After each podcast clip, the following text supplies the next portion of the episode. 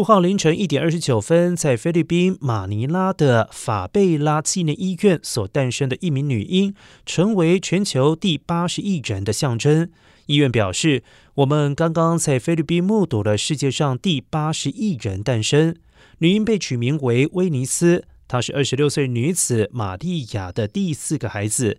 玛丽亚表示，很高兴她的女儿是世界上第八十亿人，这对小宝宝来说是一种祝福。希望她可以健康的长大。